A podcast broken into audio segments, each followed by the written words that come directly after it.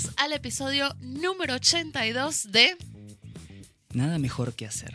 Un podcast de cultura pop y teorías falopa que se siente completa y totalmente realizado. ¿Por qué? Porque ya hemos cerrado una etapa. Hemos alcanzado el nirvana espiritual. Sí, Doctor Strange. Sí. Estamos en un mood de mindfulness completo y total. En cualquier momento salgo a hacer cursos para que un montón de tinchos me paguen para aprender a respirar. Dale. Medita Podcast, ¿quién te conoce? Exactamente. Vamos a llegar de vuelta a los destacados de Spotify. De Spotify, con, con, Sí. con esta bienvenida. Con todo el SIDA ahí, sí. Sí. Hoy no estamos solos, afortunadamente. Estamos bien acompañados, Jessica. Estamos muy bien acompañados. Elegimos minuciosamente quiénes nos iban a acompañar en este episodio súper, súper especial. Nuestros padres. No, Oh. está un poco lejos. Los míos, pues. Em, eh, eh, a ver, gente grosa del podcasting. Gente grosa del podcasting. Si no Eh. son gente grosa del podcasting, no pueden venir para acá. Vamos a empezar por ahí. Eh, Fiorella Banchero y Luciano Sargenti. No. ¿No? Banchero, Banchero está vetado porque él habla mucho. Entonces, ya Ah, no sí, lo traemos más. Habla tanto que tiene como 37 podcasts. Sí, no, basta. Hay que detenerlo. Y Fío no nos da bola, así que. Ah, está no. bien, no importa. Bien. Eh, entonces, ¿quién, Jessica? Porque la verdad me, ya me estoy desesperando. Eh, Todo, el- toda la, la relajación que tenía ya la perdí. Y volví ¿Esperaste? al, al- al Mariano regular. Esperaste 11 años por el final de Avengers y no esperas unos segundos más para que yo presente a nuestros acompañantes slash crossover que Claro, tenemos hoy. Acompañantes terapéuticos. Bueno, estamos haciendo este featuring con los chicos de El Camino del Héroe. Bienvenidos. Muchas gracias, ¿qué tal? Eh, un placer venir a discutir este episodio tan especial. Integrante de Camino del Héroe número uno. Nombre y colegio, por favor. No, nombre y colegio. Lo- lo- funny because, tipo, lo tengo.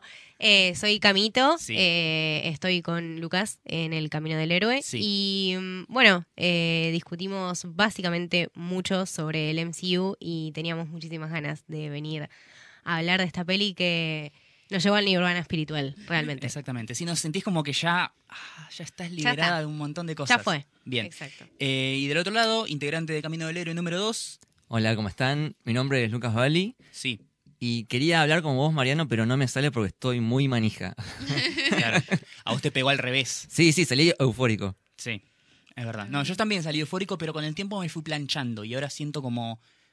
Vacío. No, no vacío. Estoy lleno, estoy lleno de, de amor por esta saga de, de películas. Eso se puede malinterpretar. Eh, No, no. pero bueno, eso. Yo estoy como, viste, hay un tráiler, en un car- car- hay un cartel que dice eh, ¿qué vamos a hacer ahora que no están? Sí, Me siento así. Así, ¿qué, qué hacemos con nuestras vidas?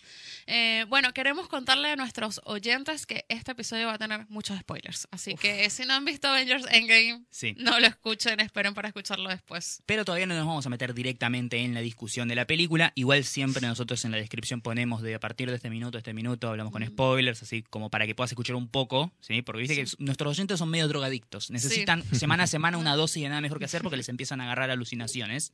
Eh, así que nada, pueden escuchar un ratito el podcast y después lo saltean, ven Endgame y vuelven. Eh, Jessica, Hola, ¿cómo Vos. estás? Nombre y colegio. eh, tíralo si querés. Mi nombre es Jessica Gutiérrez. Esperanza Lozano, ¿sí? Soy influencer, Sí, tuitera y creadora de contenido. así es. Ah. Arrancaste como tuitera y ahora sos creadora de Ahora contenido. soy creadora de contenido, sí. Mira vos. Ya Y no lo digo yo, lo dice Juan Carlos Twitter. Le dice Juan Carlos Twitter, pero todavía no puedo contar más. No, no. No puedo. Esos serían spoilers que no, no, no- no queremos decir. Sí, lo No. puedo contar en el próximo episodio. Claro, ya- porque pro- ya pasó, ¿no? No, estaría por empezar. Ah, Empiezo bueno. el 6 de mayo, así que estaría a puntito. Chicos, Jessica Empezó. tiene nuevo trabajo. No, bueno, ponele. Wow. Sí, full time influencer. ¿Y vos quién sos? ¿Yo quién soy? Qué buena pregunta. Eh, la gente dice que yo soy Mariano Patruco, soy wannabe periodista y o crítico de cine, dependiendo de lo que sea. Igual últimamente me da vergüenza decir soy crítico de cine, porque dicen, ah, sos como los boludos que están hablando ahora en Twitter. No, Claro, no, no. hay cada papelonero que Sí, ahora es muy complicado referirse a lo Yo mismo soy, como claro, crítico. yo soy ot- otra raza de boludos. La no nueva eso. generación. Exacto, sí. Claro. Yo soy la nueva generación que no vio volver al futuro. No, bueno, no entendiste eso, nada, entonces. eso No, ya claro, es muy sí. fuerte. Van, van a ver Creed sin haber visto todas las de Rocky. Eso Claro. es tremendo, boludo. O sea, yo estoy muy en contra de la, de la violencia contra los humanos, eh, pero Mm, definitivamente esa gente hay que estaquearla en una plaza, tirarle sal en las heridas Yo estoy y muy de dejarlos acuerdo. ahí. Yo estoy Bien, muy de acuerdo. bien, Creo que sobre todo porque realmente es una película que uno necesita ver que posta como persona es un antes y un después. Rocky te genera muchas cosas. Más allá de las ganas de sí salir a correr, hay que verla. Sí. Es otra cosa. Bien. Una gran película. Bueno, Anoten, ¿eh? Especial Camino del Héroe de Saga Rocky. se Dale. Sí, igual lo tenemos, lo tenemos en Ah, pendiente. bueno, bien, bien. Bien, cuando para Creek 3. Falta, falta. Falta mucho. Jessica, como Sí. siempre en esta podcast tan maravilloso que tenemos, arrancamos hablando de qué es lo que hicimos en la semana. Así que, Jessica, tengo que preguntarte, ¿qué es lo que hiciste esta semana? Robé otro marido. ¿Otro más? Mentira. Mierda, sos insaciable. Wow. No puedo, no puedo. Deja de destruir matrimonio, Jessica. Sí. Ah, Todas las parejas son felices y normales y, correctas llego- hasta que llegas vos y cagas todo. llego yo, sí. Sos la, Ponele. sos la principal causa de divorcio en la Argentina. Qué horrible, qué horrible ese título, ¿no? No, ¿qué hice en la semana? Bueno, comer rico. Comí muy rico esta semana. Sí, ¿cuántos maridos comiste? ¡Uh! ¡Wow! Estás muy rápido, estás muy rápido. Bien. Eh, fui la semana pasada a cenar a La Mar, Ajá. Eh, restaurante peruano de... Fuiste en coche. Mar en coche. Hay gente que no va a entender esto. No me importa. Pero bueno, Vos lo entendiste y eso es todo lo que me importa. está bien. No fui a cenar a La Mar. Eso, Sí. un restaurante Con que- Kendrick. Con No. Kendrick. Uy, estás rapidísimo. ¡Wow! ¿Qué pasó? Qué difícil hacer episodios de podcast con Mariano. Uy, ¿Viste lo que yo sufro todo todos los sábados? Sí. Perdón, es el efecto endgame. Basta. Estos son todos los chistes que los rusos no, no quisieron filmar. No, fui a comer eh, ceviche. Eso. ¿Fuiste a comer ceviche? Sí, ¿Y estaba rico? sí, estaba rico. Y me dieron un huevo de Pascua. El único huevo de Pascua que comí fue ahí. Bien. Porque yo no tengo familia, entonces no tengo gente que me regale huevos de Pascua. Ni tengo novio tampoco para que me regale huevos de Pascua, entonces. Y tengo un trabajo donde no dan huevos de Pascua, así que... El único huevo de Pascua fue ahí. Pero estaba rico por lo menos. Estaba bueno, sí, sí. No fue el único huevo de Pascua que comiste esta semana, Jessica.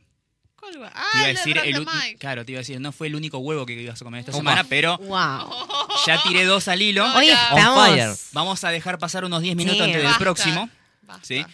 En la semana también fuimos ambos dos nosotros a eh, el evento, el nuevo evento, la nueva eh, juntada de Drop the Mic, este maravilloso grupo de podcasteros y podcasteras y podcasteres y podcasteris, que eh, nada, se hizo como siempre en el lugar de siempre, esta vez fue como la, la edición eh, pascual.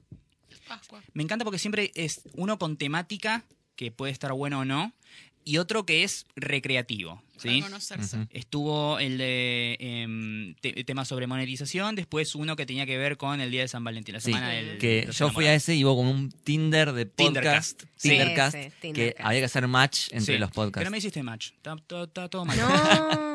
Yo quería invitarte a salir. Eh, y por otro lado, tenemos, eh, tuvimos una edición que tenía que ver con derechos de autor, hermosa, súper interesante, que vos te re gustó. Sí. Y eh, ahora esta vez hicimos una edición de, se hizo una edición de Pascua, que estuvo muy linda porque nada, networking, charlar, conocerse, hubo un juego. Sí, me sentí famosa. Te sentiste famosa, porque de golpe era como, hola, yo soy Jess de nada mejor que hacer. Te digo, Sí, ya sé. Ya te conocemos todos, te escuchamos y yo que... Te sigo hasta en LinkedIn. que, ah, ok, gracias chicos. Besos, les dejo mi Patreon.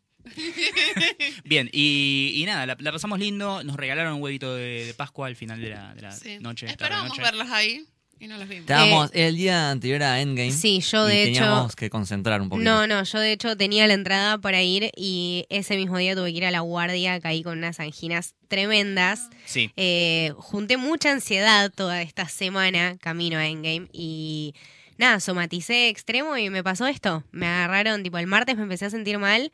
Miércoles, tipo, fui a la guardia y no pude ir al drop mic, pero nada, vi que estuvo muy lindo. Sí. Así que lo- bueno, bien Ah. que pudiste purgar toda todo lo- la, la- la toxina y lo feo de tu cuerpo antes del Ahora estreno, no, ¿viste? no sueno tan bien como siempre, pero me siento mucho mejor. Creo que Sí. posta ver la película me, me devolvió algo. Avengers Endgame, una película que sana. Que sana, sí. No, no tengo certezas, pero tampoco tengo dudas. O sea, acá estoy. Sí, hicimos eso. ¿Qué Hicimos más? eso y creo que no hemos Y hecho... ver Avengers. Y ver Avengers, Y sí, ver ese que Avengers. creo que fue como el punto alto de Ah. El evento de la semana. Yo fui el jueves a la reinauguración de Sheldon Bar Ajá. en Plaza Serrano. Sheldon Bar siempre fue un bar que eh, era como raro. No sé. ¿Por yo- qué? Pues tenía como tragos muy caros porque, claro, Plaza Serrano, todo lo venden con Sí. mucho sobreprecio y eran malos. Entonces fui como un par de veces y nunca más volví a ir. Sí, y sí. ahora lo que hicieron fue contratar a Fede Cuco, que Ah. Fede Cuco es uno de los grandes bartenders de acá de Nuestro Argentina. amigo Fede Cuco. Nuestro amigo Fede Cuco. Y él hizo toda la curaduría de, o sea, elegir nuevos cócteles, de entrenar a los nuevos bartenders, la carta nueva también, que maride con los tragos. Y eso hicieron como una reapertura del bar que me invitaron. Bien, y ahora que lo reformularon todo, es un bar aceptable, ¿sí? Al que puedes ir y sentarte Sí, a tomar algo. Sí, es un poco más aceptable. Cuco va a estar los domingos. Ah, mira. Ahí, así que nada, si quieren pasar y saludarlo y que él, mismo les haga un Black Manhattan o un Negroni, él va a estar ahí presente haciéndose. Muy bien. Antes de clausurar esta sección, muchachos, ¿alguien quiere comentar algo interesante de lo que sucedió esta semana, en su semana? No, no sé. eh, el lunes y el martes estuvo muy Game of Thronero, Uh, ¿no? sí. Con un gran episodio que nos dejó el domingo. Same. Eh, yo medio que las conecto un poquito el episodio de Game of Thrones con Endgame porque hay como mucho de repasar el, Sí. el pasado. Eh, entonces es como que la semana de, de llorar y emocionarse. Sí, eh, sí. sí, sí. No, eh, yo, nada, grabamos un episodio muy lindo de Endgame para El Camino del Héroe. Em, Sí, ayer.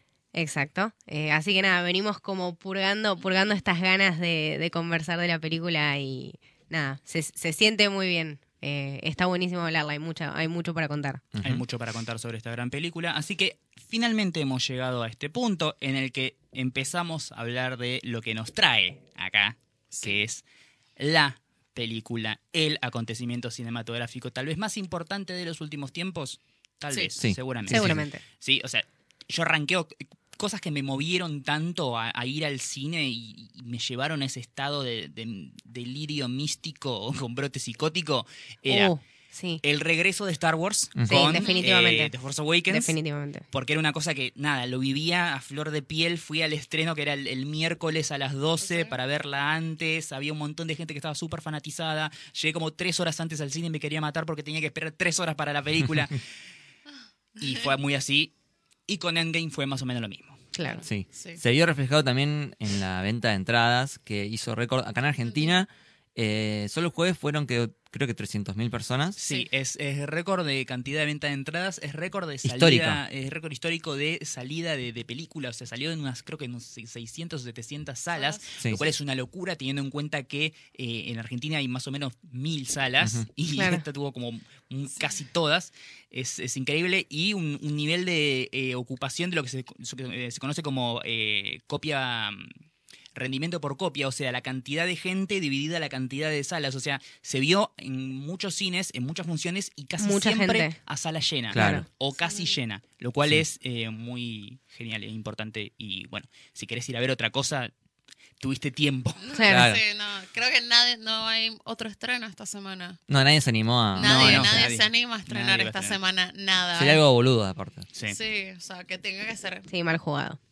Es muy, muy jugado estrenar un tipo de, otro tipo de película. Muy bien, voy a ser la gran periodista deportivo y simplemente tirar una palabra y que ustedes completen el resto. Ah. Lucas, Avengers Endgame, sensaciones. Sí, mira, últimamente me gusta referirme a esa película como una poesía.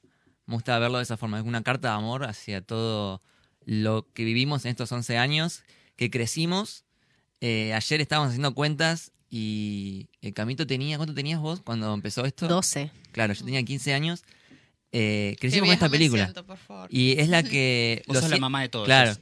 Lo siento por Star Wars, por Game of Thrones, por Harry Potter, pero creo que esta es la saga de esta generación, Sí. Sí. definitivamente.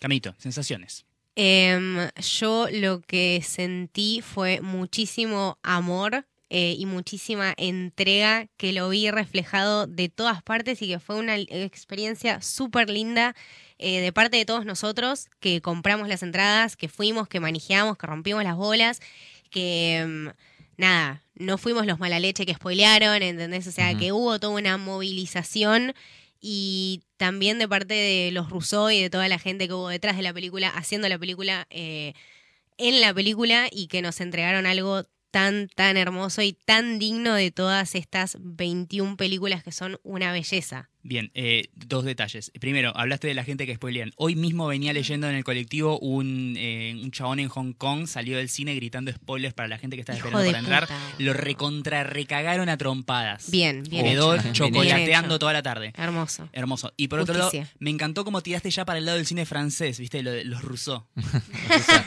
los Hermanos Rousseau. Le- los estoy despidiendo. Los rusitos. De, de una fancy way. Eh, Jessica, contame, así como a flor de piel, ¿qué te generó esta película? Constipación. No, eh, me generó mucha fe- felicidad. Felicidad de, de sentir que algo cerró finalmente, o sea, de, de que termina, pero terminó como tenía que terminar, de que hubo un trabajo espectacular detrás de que hace homenaje al cine, al guion, o sea, no me imagino el trabajo que fue armar esas tres horas de guion y que todo más o menos cierre, porque Claro, el guion adaptado, ¿entendés? Sí. Es terrible imaginarse eso. todo lo que tuvieron que leer, todo lo que tuvieron que hacer, las decisiones que tuvieron que tomar y dejar y que el fan también se sintiera que estaba bien lo que estaba viendo, a pesar de ciertas cosas que obviamente en el cómic no son iguales o que puedes Claro. decir, uh, pero esto no, pero me parece que está súper bien resuelto. No lo esperábamos. O sea, creo que no hubo nadie que acertara ninguna No. teoría No. No, falopa absoluto. de nada. Creo que lo único que yo sí me sentía como más tranquila fue como que el universo cuántico tiene mucho que ver. Y era como... Sí. Sí, sí, sí. Eh, a mí me pasó, eh, y eso es algo que comenté ni bien salía la película, uno, uno no quiere, pero va pensando, teorizando, tratando de imaginar más o menos en base a los trailers que vio, los pósters, las fotos, los rumores y esto que el otro.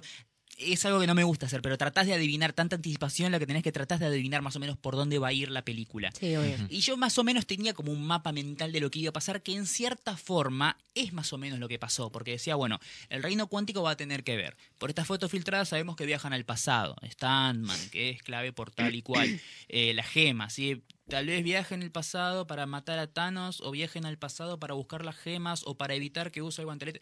Más o menos sabía por dónde iba, y obviamente todos iban a volver, porque sabemos que va a haber Spider-Man 2, sabemos que va a haber Black Black, Panther Panther 2, Doctor Strange Ujú. 2, Guardianes 3, etcétera. Eventualmente van a volver y además, spoilers, son cómics, los personajes en los cómics no suelen quedarse muertos a menos que te llames tío Ben. Eh, eh, en ese caso, más o menos me daba una idea. Sin embargo, viendo la película, experimentando la película, en ningún momento dejé de sorprenderme por todo lo que estaba Tremendo. pasando. A pesar de que, te repito, hasta el momento que entré yo tenía más o menos una vaga idea que en cierta forma se fue cumpliendo con lo que pasó. Sin embargo, en ningún momento no, no, no existe una traducción literal de esto en español, pero es una, una frase en inglés, una expresión que tiene muy linda que se llama el famoso sense of wonder, ¿sí? El Exacto. sentido, la sensación de que algo te está maravillando. Maravillando. Eso me, me generó la película constantemente del minuto cero al último, que Sí. fueron muchos. Y no solo la película, yo particularmente la pasé muy bien en el cine. Aclaremos que fuimos a verla, eh, vos fuiste a la misma función que nosotros, Sí. fuiste con Mika, Eh, presente. y también fueron varios oyentes del Camino del Héroe, y se hizo como un grupo ahí de, de contención, de terapia post-endgame, y mismo durante la película, a mí me encanta ese, no sé cómo expresarlo, pero es como una cancha de fútbol. Sí. Tipo, la Era, gente... era clima de mundial. Sí, sí, sí, Sí, sí. sí, sí. En, las, en las escenas tristes y, y que había que hacer silencio, el cine hizo silencio y las escenas donde había que gritar y aplaudir, la gente aplaudía. Sí, No. se vivió con euforia, porque viste que hay muchos que nada, que tienen líquido refrigerante en las venas que dicen, eh, no me gusta que el vecino aplauda, ni que hablen, ni que nada. Sin embargo, hay momentos en los que son como una gran sensación de liberación y festejo, Obvio. ¿sí? Cuando este personaje hace tal cosa y eso es como, ¡vamos! Te da ganas de gritar, ¿viste? ¡Vamos, Menem! Así, ¿viste? Sí, sí, sí. sí. enfurecido. Eh, y hay, vari- hay bastante de eso y la sala se portó bien y es algo que está bueno que pase de vez en Sí, cuando sí, porque sí. La, la película lo pide. Yo te digo, eh, soy de ir mucho al cine y en las últimas veces que fui me sentí muy poco cuidada por la gente que había a mi alrededor, Claro. como que la gente no se Muy poco comporta. cuidada por la producción. Muy poco cuidada por la producción. Eh, y realmente en esta me sentí muy, muy acompañada. Como Sí. que todos entendimos lo que teníamos que hacer y lo hicimos perfecto. Se vivió una experiencia hermosa. Sí. Es para ir a ver al cine. Es, es eso. Es, es- es una experiencia cinematográfica, es algo que tenés que ir y, y- y vivirlo en sala, o sea, podés después verla, eh, bajarla en torrent, Sí. verla cuando esté en HBO, en cable, en donde sea, en Flow, lo que, lo que venga. Pero es algo que merece que vos le prestes tu atención, te metas en una sala rodeada de extraños, la veas en la mejor pantalla que puedas encontrar, con el mejor sonido que puedas encontrar, y festejes, grites, cantes, llores, hagas lo que se te ocurra, pero que la, la vivas ahí en el momento. Sí. Bueno, eh, yo le pregunté a los algunos seguidores que tenemos en Instagram sobre qué querían que habláramos o que dijéramos con spoilers. Así que vamos a ir comentando, así vamos como tomando ciertas Bien. cosas de, de los oyentes. Aquí nos dicen, quiero que platiquen sobre las incongruencias del final del CAP. Fue un buen final, pero ajá, saludos. Ok. Para mí fue un final poético, me encantó la Fue última, hermoso. la última escena. Es Casablanca.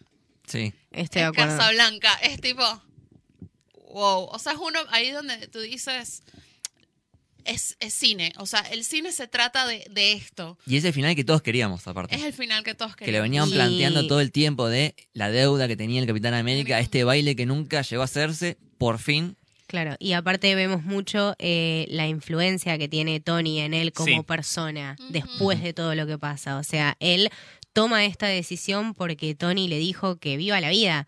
Y tenía razón, o sea, se pasó toda su vida dedicándose a hacer el bien. Era un momento de, al tener una oportunidad, tomarla. Sí. No sé si sin la influencia de Tony lo hubiese hecho. Creo que esta es la peli de Tony, más allá del Capitán América, Sí, que no. Entiendo el final y se lo súper merece porque es un personaje súper importante y la única manera de cerrar su arco era esa. Pero creo que es tan o más importante Tony en esta sí, peli. Sí, es la película de Iron Man, que es donde para mí es, él empezó el MCU. Sí. Sí. O sea, Él empezó con él, Sí, tenía que terminar con él. tenía que terminar Sí. con él. Ya sea con él vivo o con él muerto, el, el final tenía que ser en torno a, a la figura de él. Pero sí es incongruente porque el tema del viaje del tiempo no se entiende. O sea, ¿cómo haces para volver en el tiempo, decidirte quedar con la mina entonces, y regresar después a tu línea, te- a esa misma línea temporal? En teoría debería haber dos, dos casts en Es dos que, no, no, no, líneas es, lo mismo, diferentes. es lo mismo que sucedió con las gemas. ¿sí? Ajá. Si vos vas y haces todo lo que necesitas hacer con el, lo- lo- el objeto que sacaste de tu tiempo, en este caso el mismo Capitán América o las gemas, pero después la volve- volvés, después de hacer todo lo, por más el tiempo que te haya tardado, volvés e hiciste tu cosa y la devolvés justo al, mi- al mismo instante en el que te la llevaste, es como si nunca se hubiera ido. Claro. ¿Sí? Eh, ¿Viste el- el- la línea que mostró sí. eh, Sí, es clave. Tilda Swinton de Ancient Sí. One? Sí, Sí, o sea, Sí. al momento que la sacás, se abre el, el chorro de otra línea temporal divergente. Si vos volvés a poner lo que sacaste ahí, se corta. O sea, el capitán fue, vivió toda su vida y volvió. Y ahora está de vuelta en el presente después de haber vivido una vida súper fructífera y genial, viejo y retirado. Claro. Claro. Y por Eh, cierto, qué gran trabajo de el, el maquillaje de viejo Tremendo. en... Sí, Sí, por sí, sí, sí, favor, sí. sí. Porque cuando lo veo digo, che, qué parecido a ¡Qué Chris buen Evans actor! ese señor. Boludo, ah, no, el señor es Chris Evans. Claro, claro. me pasó. Y lo peor es que lo ves y te das cuenta que es maquillaje práctico. Porque, eh, por ejemplo, eh, Marvel escapa en todo lo esto que tiene que ver con el de-aging process. Sí. para atrás, para hacerlo joven. Claro, pero es nada, un, un buen maquillaje, un buen polvo iluminador, los puntitos de, en, en la cara y después todo por computadora. Claro. Lo hicieron en Michael Douglas, lo hicieron en Michelle Pfeiffer, lo Ay, sí, hicieron en, Robert Downey Jr. en Robert Downey Jr. Y queda súper bien, pero te das cuenta. Sin embargo, acá vos le ves la textura, las arrugas, la forma en que la luz rebota, vos te Sí, das es cuenta. tremendo. La luz, La es- luz se hunde en las arrugas, boludo. Sí, es sí, sí, poético. sí. Es y la poética forma en esa la que él habla y fotografía. cómo mueve cada, cada, cada arruga y cada, cada es, es muy, Tremendo. está muy bien logrado. Bueno, acá que estamos hablando ya que este va como más o menos la misma línea, dice, analicen los quilombos con los viajes en el tiempo y las líneas Uf, temporales. sí. Ya, ya lo explicamos. Si vos generás, eh, volvés hacia atrás, sacás algo de tu tiempo, generás una línea temporal divergente aparte. Pero si vos, por más que hayas tardado un montón de tiempo, después volvés de vuelta para atrás y dejás todo como estaba, esa línea se cancela. No existe. Porque es como que se fue, volvió, así, Claro, la gema. imaginemos que eh, The Ancient One le da la gema del tiempo a Bruce y a los 30 segundos aparece el Cap y se la devuelve. Claro. No, o sea, puede que haya pasado un año en, en la lucha de Thanos y el, consigue- el conseguir las gemas y eso. Pero no importa, porque vos le estás devolviendo justo al momento que te la llevas. Sí, O sea, puedes elegir dónde volver. Así que es como que prácticamente no hubo ningún, ninguna falla con ese tema, porque está todo en su lugar. Claro, lo O que sea- hace la película o sea, también fue un así es- con el tiempo. Claro. crear también sus propias reglas. No- usa las reglas ya establecidas de Volver al Futuro, Star Trek o Doctor Who, sino que establece estas son reglas y nada. Ojo, podrían habérsela jugado, pero bueno, eso destapa una olla, terminas teniendo Claro, problemas de es continuidad como la saga ensalada, X-Men. Podrían haber dicho, bueno, nos llevamos una gema de cada línea, generamos siete líneas temporales distintas. Claro. Después el día de mañana puedes hacer lo que se te canta el orto con todas Es esas que líneas para temporales. mí, lo, eh, acá cuando hicieron esta película, tenían mucho cagazo de pisar el palito. Claro. Meterse con las líneas temporales y meterse con viajes en el tiempo es muy peligroso. El tema era ese, hacer como un. generar todo este quilombo con, y solucionar los problemas, pero a la vez dejar todo en su lugar para que después, en la próxima eh, fase, o con los próximos directores o lo que fuera, encuentren todo en su lugar y como estaba. ¿sí? O sea, Sí. el status quo del MCU sigue siendo lo mismo, salvo que ya no están este, este y este, pero está todo en, en su lugar. Sí, sí. Si generaban todo ese quilombo con las líneas temporales, tendrían que haber tenido un super plan de acción de acá a futuro. Eh, en el capítulo anterior de este podcast hablamos con un amigo nuestro, Gonzalo Solanot, él es un capo capo de todo lo que tiene que ver con los cómics, y él hablaba que como ahora se están empezando a meter con los viajes en el tiempo y el- la fase cósmica de Marvel está cada vez más presente. Sí. no sería sorpresa que todo este armado que hubo hasta ahora fue la saga del infinito que culminaba con el macro evento de luchando contra Thanos en dos películas. Que de ahora en adelante la saga 4, la fase 4, 5, 6, 7, la que fueran, sea un camino hacia una gran confrontación con un macro evento eh, de dos películas o tres películas o lo que sea contra Kang el Conquistador, Mm, el legendario villano de los Avengers que por algún extraño arreglo de derechos estaba en, dentro del paquete de, de personajes que le pertenecían a los Cuatro Fantásticos, Claro. pero que ahora Marvel recuperó y que puede utilizar. Yo me la juego por Galactus. Claro, bueno, Galactus también lo tiene, pero el, el hecho de esto, de meter el, el elemento viaje en el tiempo, es directamente hablar con Kang el Conquistador, el tipo que, eh, nada, pasea por el tiempo a su, su antojo. Y puede ser como un gran villano a vencer eventualmente en Avengers 8, ponele, no sé. Yo no sé si lo van a usar mucho más, lo de los viajes en el tiempo. No, porque es complicado, pero Sí. ahora Sí. tienen la posibilidad de Sí, hacerlo. sí, le abrieron la puerta. Sí Igual me- saben que le funciona. para mí quedó, no sé si una puerta, una ventanita abierta para Sí. el tema de Loki, que se llevó el tercer acto. No sabemos Ah. bien qué va a pasar ahí, si generó una branch o no, porque en realidad la gema sigue estando en ese universo. Sí, esa es no sé bien sí. qué va a pasar ahí. Puede ser, ser que la serie que estén planeando Sí. para Disney Plus tenga que ver con eso de Loki. Claro, Sí. acordate que también el, el tiempo en base a estos viajes es, es sumamente relativo. ¿sí? Claro. O sea, Scott Lang pasó cinco años metido en el Quantum Realm, pero en realidad para él fueron cinco, Cinco horas, horas. nada más. Eh, puede que Loki ahora en esta serie haga tres temporadas de esta serie de Loki jodiendo a lo largo de la historia con ese robo del tercer acto que tal vez en la película duró 30 segundos. Claro. Porque después lo robaron antes y se perdió. Mismo los cinco segundos de- en que desaparece el Cap. e Imagínate la cantidad de historias que puede haber ahí. Porque, haciendo cuentas, en un momento va a tener que devolver la gema del alma que está custodiada por Red Skull. Sí, Claro. Entonces, en un momento pudo haber habido un encuentro con Red Skull. sí. Red Entonces, ¿qué pasó ahí? Y si él devolvía las gemas, se supone que deberían devolverle un alma. Exacto. O no, o quizás devolves la gema y no te devuelve nada. Claro. No Y, sabemos. Pero las Pero qué son un interesante alma sería- por un alma. Claro, es Claro. un alma por un alma. Pero qué interesante sería ese reencuentro Claro. de ver, ¿no? Claro, exactamente. Es una película que te abre un montón de posibilidades. Al darte la opción viaje en el tiempo con estos personajes que ofrecen un montón de what ifs, eh, pueden jugar con lo que sea. Y si bien algunos personajes ya no están más, dejaron todo seteado para una nueva fase y para un nuevo comienzo, me parece. Bien. Bueno, seguimos acá que hay como, eh, bueno, hay dos comentarios iguales que dicen, ¿qué opinan del Capi con el martillo de Thor? Y otro que dice, escena de oro, el Cap levantando el martillo. Y otro que dice, cuando el capitán agarró el martillo de Thor, sentí que mi vida cobraba sentido. Sí, sí, sí. bueno, sí. más o menos sí, el- un poco de todos en ese orden. Sí, eh, yo en el cine me volví loco en esa parte. Es algo que esperaba, También, sí. Porque- Lo leí en el cómic. Sí. Sí. tiene que pasar, me lo tienen que dar. Había habido un pequeño guiño en Age Ultron of Ultron. y. hay un lenguaje medio del cine que en un momento se le cae a Thor el, el martillo y, Y se queda... pierde de vista. Hay como, dura, no sé, uno o dos segundos, pero está el martillo, un plano del martillo ahí en el piso. Claro, que te muestra y decís, el martillo cayó. Claro. El arma de Chekhov, ¿sí? Si, Claro. vos, si vos mostrás algo es porque eso es- eventualmente va a Lo ser vas a importante. usar. Claro, Entonces, cuando le estaban matando a Thor, dije, ay, mirá si le agarra el cap. Y cuando ves que vuela el martillo y vuelve y está él, me volví loco. Me volví loco. Es como un orgasmo, no sé. Sí, una de las mejores escenas. Bueno, vos dijiste orgasmo, yo también lo puedo decir. Lo vi y se me paró el pito. Fue como. Es válido, es válido, es válido. Sí, sí, sí. Estoy triste porque Bucky y el Cap no chaparon. Gracias. No, yo, perdón, sí, yo quiero decir algo. Gracias. Sí. Eh, me dieron el pie. Eh, ¿Por qué? ¿Qué pasó acá que no tuvimos un momento Bucky Cap? No. Uno pequeño, pero vos No, esperabas no, que la no, charla de, no, que tiene eso con no, Sam, Eso no es un momento. Un abracito. Yo te voy a decir una cosa, eso no es un momento. Que me entrando- traigas una frase, sí, de hace 8 millones de películas atrás, que ya la vi y sí, ya te vimos, es muy bonito, sí.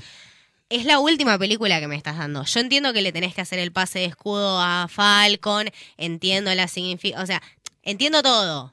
Ahora, la película dura tres horas, ¿no me la podías hacer tres horas, dos minutos? Y me Es- ponías- estoy, estoy de acuerdo que faltó una escenita ahí más con Bucky. Tiene razón eh, Camito en algo que le voy a decir. Eh, es uno de los personajes tal vez más interesantes, eh. Winter Soldier. Exacto. Sin embargo, es un personaje que todo su crecimiento o su lore o su, su desarrollo, su arco, es algo que vos terminás experimentando a través de lo que o expresan o les Sí. pasa a otros personajes.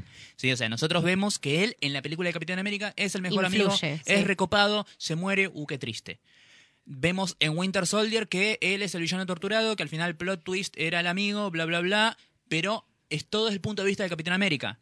Lo mismo pasa en eh, Civil War, ¿sí? Es la película donde todo el conflicto gira en torno a Bucky, ¿sí? Protejamos a Bucky, matemos a Bucky, pero Bucky nunca habla de su lo que le está pasando. Eh, y después lo vemos como un planito en la postcréditos de eh, Black Panther que dice, ah, Sí. bueno, ahora él encontró la paz. Sin Claro, embargo, la nunca puta lo vimos. madre, o sea. O sea, es vos estás experimentando ese crecimiento, pero él no está ganando nada. Claro, yo sí, o sea, me siento muy incompleta por, por ese lado. Siento que es uno de los personajes. Y sin embargo, siento que ahora como va a tener una serie propia, Eso. Claro. es como una forma de decir, bueno, no te vamos a hacer la película de Winter Soldier, pero acá lo vas a ver a él en primer plano, al frente y al centro, Eso va a estar buenísimo. hablando de sí mismo y viviendo sus propias cosas. Y bueno, es una forma de compensar lo que no tuviste en las películas Sí. anteriores. Sí, eso está buenísimo. Nada más pedía, tipo, una charla de dos minutos. Capaz que en la serie esa, el Cap, un besito, el ¿no? Cap no murió. Y un besito, un besito. El Cap no murió, pero está ahí viejito. Lo pueden usar en la serie, capaz, para un pequeño cameo y una pequeña charla No, con Bucky. no, no me digas estas cosas porque después no pasan, ¿viste? A mí me rompen el corazón. boludo. Bueno, acá nos preguntan algo que ya respondimos, lo de cómo hizo Steve para devolver la gema del alma. Sí, basta de Ujú. pre- de, viajes en el tiempo, ya, ya está explicado. Sí, después. Cuando Tony hizo el chasquido, pensó que eliminó a Thanos y compañía. ¿Eso incluía a Gamora? No, para mí Gamora está, la Gamora, del Gamora del pasado, está en el presente, Sí. que me pareció una idea fantástica para revivir el personaje sin tener que revivirlo. Claro, porque recordemos, los personajes que murieron en Endgame siguen muertos. Sí, sí, sí, sí. pero- No, no hablo de los que... En Infinity War. En Infinity Infinity War, War, perdón. Los sí. que murieron en Infinity War siguen muertos. Y cuando digo muertos no me refiero a los que desaparecieron y volvieron, no, los que los mataron. Claro. Loki, Gamora y Visión. mm, Muertos. Muertos. Siguen ahí. Sin embargo, la Gamora del pasado, del 2014, que vino junto con Thanos y con la otra Nebula, Claro. sigue estando en nuestro tiempo. El tema es que esta Gamora de 2014 todavía no conoció a los Guardianes de la Galaxia Claro. y todavía no tiene afecto por ellos. o sea, Claro. Volvimos a Foja Cero con Gamora. Exactamente. Entonces, en un momento ella desaparece de la película. Yo entiendo que se, se toma el palo y con Nebula incluso y nada, se va. Y hay una escenita que está Star-Lord eh, buscándola. Sí. Entonces, Sí. quizás ahí entre Guardians of the Galaxy volumen 3, que es intentar encontrar dónde está Gamora y ganarse de nuevo su confianza. Sí, Sí, sí. yo creo que, que eso también es lo, lo que va a pasar con, con Gamora. Ya que estamos con tema Sí. Guardians y tema Gamora, Ajá. ¿sí? ¿Que vas a hablar de Nebula? Voy a hablar de Nebula porque amo a Nebula. Gran, gran. porque amo a la actriz que hace de Nebula y quiero que, que- creo que más allá de, de- del hecho de los Avengers fundadores y los personajes y demás, creo que Nebula es el personaje dentro del, del MCU que tiene el arco perfecto. Sí. Igual sí. Sí, ¿sí? sí. Porque si- pasó siendo villana secundaria número 7 del MCU. Sí. O sea, Karen Gillian se rapó la cabeza para ser un personaje que fue un cameo glorificado en la primera Guardians, que yo decía como, dale, chabón, me estás haciendo una de las hijas de Thanos, una de las minas más Claro. mortales de la galaxia, un personaje súper genial en esta mierda que no hace nada y se borra a mitad de la película. Y después, sin embargo, termina siendo el motor emocional, el, el- el- el- el eje emocional de la segunda película de Guardians. Termina teniendo un rol eh, importante en Endgame. Y ahora acá, y digo, amo este personaje. Me, me encanta. O sea, agarraste una heroína súper secundaria y la convertiste en un personaje que, que me encanta y que me preocupa. ¿sí? Es como que el día de mañana, no sé, de acá a cinco películas, Marvel haga que me preocupe, no sé, eh, el personaje de Digimon Honsu eh, que, que esté puesta en Capitana Marvel y es como, no sé quién sos, no me importa. Y de golpe es como, Exacto. no que no le pase nada. Pero lo, lo hicieron, lo hicieron. A, a mí me funcionó. Eh, yo siempre la quise y siempre la defendí Sí. mucho. Eh, Claro, yo también la- me, me encantaba y por eso me dio tanta bronca que en la primera Guardians haga tan poco. Exacto. Era como que es, es ese es esa persona que te chapás y tipo le querés mostrar a un amigo y tipo, no, te juro que es linda la foto, o sea, no, te juro que es buena, te juro que es buena, o sea, tuvimos que esperar hasta la última película, ¿entendés? Para que la gente vea el amor justificado. Qué, qué simbólica la escena en donde ella se mata a sí misma. Sí. Creo que es súper poético porque es la ella del pasado con ella del futuro y son personas totalmente diferentes. Sí. Increíble. No, eh, bueno, seguimos acá. Pregunta. No entendí cómo Tony le sacó las gemas a Thanos y cómo el traje de Thor se adaptó a la panza. Bien, lo, lo primero, eh, creo Sí. que hay un gran seteo cuando pelea Capitana Marvel contra Thanos, que Thanos lo que tiene que hacer es sacarse la gema del poder, usarla y volverse a poner. Ese sacar y poner lo que nos hace Claro. ver es que las gemas no están tan pegadas al guante. Claro, se pueden sacar, Sacar. con Claro. facilidad. Y todo el tiempo la gente iba a por el guante, a por el guante, cuando quizás tenían que ir por las gemas Claro, individualmente. de hecho te lo está mostrando todo el tiempo, o sea, es este recurso a través del martillo, ¿entendés? Sí. Te muestran un elemento que después lo van a volver a usar. Sí. Y además, recordemos que este guantelete que usa, eh, al principio lo usa Hulk, que después lo tiene Thanos, y al final, eh, bueno, las gemas caen en manos de Tony, no es el viejo guantelete Exactamente, de Thanos. exactamente. Es un, es un guante similar Iron Man con Sí. tecnología Stark hecho por él mismo. ¿sí? Claro. O sea, tiene sabía, sentido que ya- puedan salir con facilidad y se las quede él, porque nada, es Iron Man y eso es un pedazo de traje de Iron Man recuperado, digamos. ¿Será que él ya sabía? O sea, él fue ya con el guante hecho. que No. sabía Pensando que, se puedan sacar, Sí, él sabemos que siempre tiene un plan B, así que... sí. Puede ser. Lo veo absolutamente posible. Puede ser, o sea, podrían haber sido un poco más explícitos sobre eso. Claro. pero teniendo en cuenta que es un guante del infinito con tecnología Stark creado por. Iron Man, tiene sentido que Iron Man pueda sacar con facilidad las, las Claro. gemas y metérselas en su propio traje. Claro. Aparte, es una escena contada excelentemente, porque ya te la ve- venís venir de vuelta a lo de eh, soy inevitable y Es frustrante. hace el. Claro. chasquido y no pasa nada. Lo peor es que cuando, eh, y esto acá Mika que está del otro lado puede dar eh, testimonio de eso, cuando él se, se saca la gema, le pega a Capitana Marvel, la vuelve a ponerse, soy inevitable, hace así y no pasa nada, dije, rompió el guantelete. Cuando se sacó la gema, Claro, la, la cagó y ya no sirve. claro. Pero no, fue la No. otra cosa. O sea, hasta en ese punto me engañó la, la- la película. Bueno, y qué loco, ¿no? Que muchos pensamos que Capitana Marvel iba a ser la que iba a derrotar a Thanos finalmente. Eso, sí. Y no sucedió y me parece muy bien porque... Es nada, que O sea, No es la película de la Capitana Exacto. Marvel. Sí, Claro. exacto. Eh, es como decíamos, ¿no? El tema de que es poético. El coso Avengers, sí, más allá de las películas individuales, empezó con ellos siete Claro. Sí, y tenía que terminar con ellos siete. De Sí. hecho, ellos son toda la película. sí.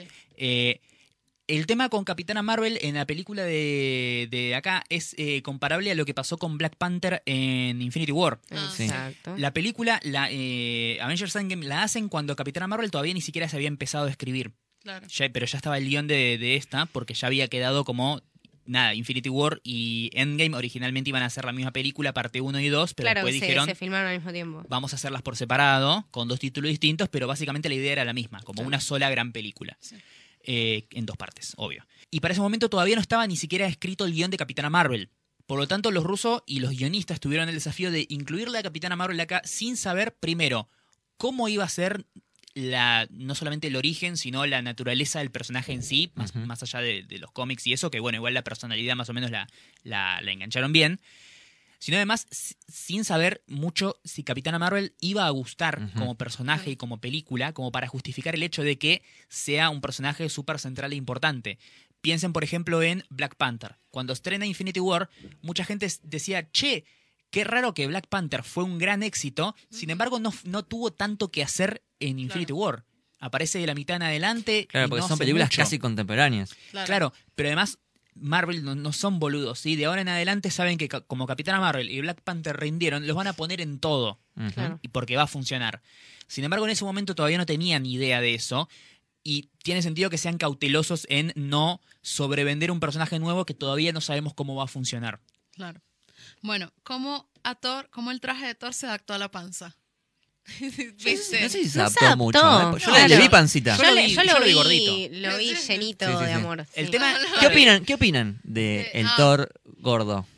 No, es el mejor Thor de todos. Es, Hay- un, es hay un gran opiniones chiste, encontradas. Pero, Igual, pero- eventualmente tendría que volver a la normalidad, creo. yo. Claro. Sí, obvio. También hay como mucha, hoy justo Agustín M ponía como que le parecía como demasiado Explotado. el explotado recurso. el recurso del Big Lebowski. Sí. Sí. Fue como Sí. que basta. O sea, De hecho, me gustó más, viste que el momento de que él se pone la armadura de batalla y se transforma, tiene ya como la, la barba trenzada, Sí. una onda más vikinga. Más vikingo, Sí. exacto. Y es como, bueno, ahí cambió la onda, cambió el look. Claro, pero antes era tipo todo el recurso de Bill Lebowski, Bill Lebowski, era Sí. como basta. Pero, Claro. Pero estuvo bien, la verdad. Sí, Yo no. me reí, o sea, tipo, nos hizo reír un montón cuando dice, ¿quieres, ¿quieres almorzar? Quiero un Bloody Mary. Yo que sí, soy yo.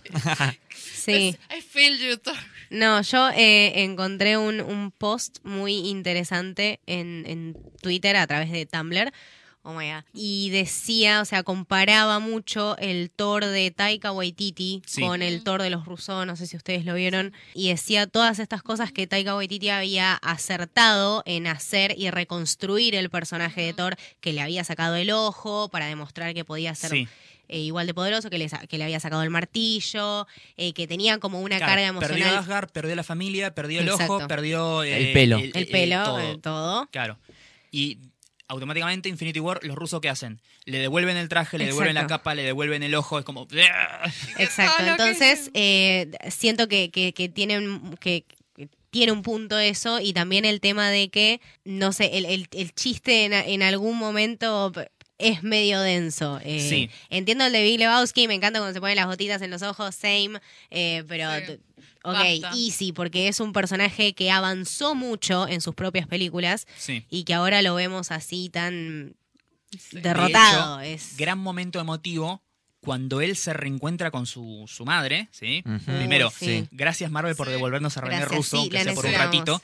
Eh, y el momento en que la madre le dice, no, no, no, vos olvídate, vos andás, o sea, sí, fracasaste, perfecto, bueno, andá y arréglalo, porque podés arreglarlo, ¿sí? Y el momento en el que él agarra y, y trae de vuelta a Mjolnir es muy significativo, porque Sí. eso significa, o sea, y él, él lo dice, eh, que de hecho el, el subtítulo está mal traducido, pero él lo dice, eh, I'm still worthy, sigo siendo digno de sí, tener esto, sí, ¿sí? sí, O sea, sí. lo perdí, sin embargo ahora lo vuelvo a tener, eso significa que sigo siendo digno, por más que fracasé y, y- y Ujú. perdí y ahora soy un desastre, sigo siendo digno de este martillo, sigo siendo yo, puedo ir y cumplir con mi destino, que es luchar contra el mal, Thanos, etcétera, bla. Claro. Sí, Bueno, a ver, acá. Doctor Strange se transportó desde Titán a la Tierra. Qué conveniente que recién se le ocurra. Nos dice por acá. Doctor Strange puede, Eh, sí. y cualquier hechicero pueden teletransportarse donde se les canta el orto. Exacto. O sea, claro, quien pudiera.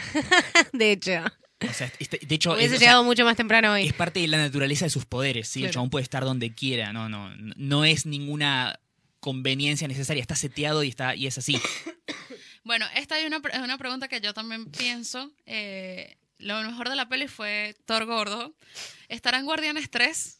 ¿Seguirá gordo? Porque él se va con los guardianes. Sí, ojalá él que va sí. a estar. Yo Los- creo que va a estar, sí. Los eh, Asgardians. Asgardians of the Asgardians. Galaxy. Asgardians of the Galaxy. No sé, porque el guion de Guardians of the Galaxy 3 lo escribió ya James Gunn hace mucho tiempo.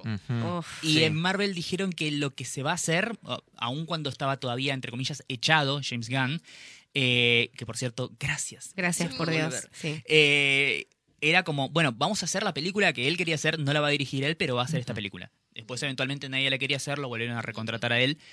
Y yo creo que va a hacer eso. Y no sé si Thor formaba parte del plan originalmente. Ojalá. Ojalá Mirá sí. si sí, mirá si sí. Sí, sí, me- pero me vuelvo loco. Mirá si eso estaba pensado hace un montón. Eso Me significa como mi que sombrero. James Gunn sabía el final de Infinity War y el final de Endgame cuatro años atrás. Bueno, él es productor ejecutivo, Claro, así No. que puede ser. puede ser. Puede ser. Sí, sí. Me Me encantaría. interesaría, sí, estaría buenísimo. A ver, dice, mm, la escena en Bormir, estoy en shock por siempre. Sí. Sí. Ay, cómo de- me dolió. Momento Black Widow. Mm, Sí.